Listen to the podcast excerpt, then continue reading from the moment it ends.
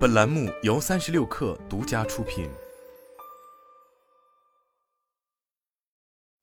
本文来自界面新闻。海伦斯正尝试在小酒馆里卖烧烤。近日，海伦斯通过公众号宣布，于湖北省利川市开出了首家大排档店型“海伦斯月”。这是一个融合了大排档、小酒馆、烧烤摊等流行的夜间消费业态。之所以被外界称作夜店拼多多、小酒馆界的蜜雪冰城，评价是海伦斯最大的标签。不设最低消费，大部分瓶装啤酒都不超过十元。海伦斯以低价走量的方式，将自己定位为年轻人的线下社交平台。而加入了烧烤的海伦斯月店型，也仍然保持低价，并称要实现对小酒馆和传统大排档的双重跨越。从菜单结构上看，海伦斯月的烧烤产品种类不少，其中大部分如烤韭菜、烤面筋等菜品单价可以在三元以下。此外，也保留了小龙虾、卤菜等常规菜品。在门店方面，海伦斯越野进行了装饰设计方面的升级，店内随处可见敦煌的飞天等石像，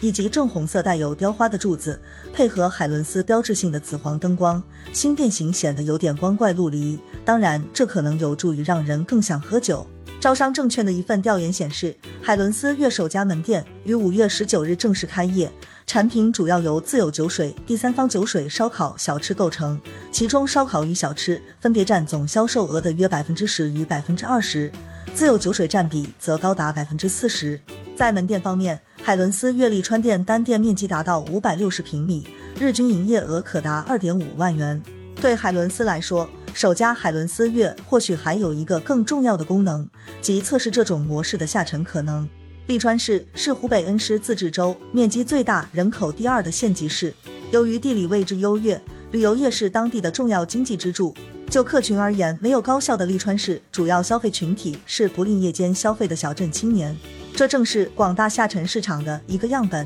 疫情以后，高校频频封闭管理，为以大学生为主要客群之一的海伦斯带去不利。不同于一二线城市花样繁多的夜间消费选择，下沉市县的人们到了夜晚最爱的娱乐活动是 KTV 或撸串，而海伦斯月正是为迎合这里的消费模式，选择了融合大排档模式。上市后仍疯狂拓店的海伦斯，在疫情等重压下，交出了一份不太好看的年报。截至二零二一年十二月三十一日，海伦斯酒馆网络的酒馆总数由二零二零年的三百五十一间增加至七百八十二间，但规模增长也放大了连锁酒吧所面临的困难。年报数据显示，随着门店数量的增长，逆势扩张的海伦斯二零二一年净亏损达二点三亿元。对主打低价走量的海伦斯来说，想增加赚钱能力，要么提升单店收入，或选择增加门店数量。但眼下继续规模拓店似乎已经不合时宜。通常来说，上市后的餐饮公司在扩张门店时会遇到的一个问题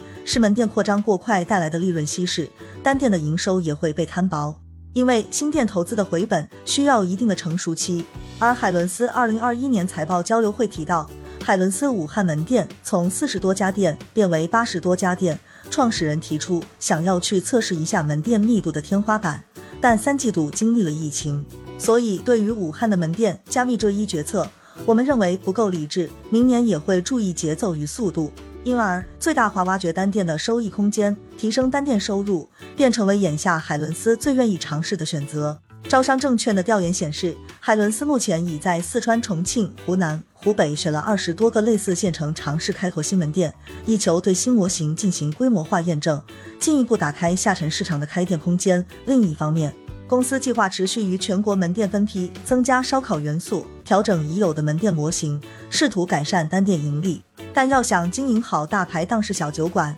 也并不容易。从成本方面考虑，增加烧烤并不是简单加一个柜台或者档口的事情。门店需要在原有基础上增加专业烧烤师傅，并配置相应设备，厨房布局也需要进行相应调整。另一方面，原本做酒馆生意的海伦斯，能在大排场赛道上打赢如木屋烧烤等主营烧烤、辅以卖酒的品牌吗？甚至在下沉市场，对烧烤或大排档的评价，大部分是通过口耳相传的来。如果口味上不能服众，精明的下沉市场消费者也不一定会买账。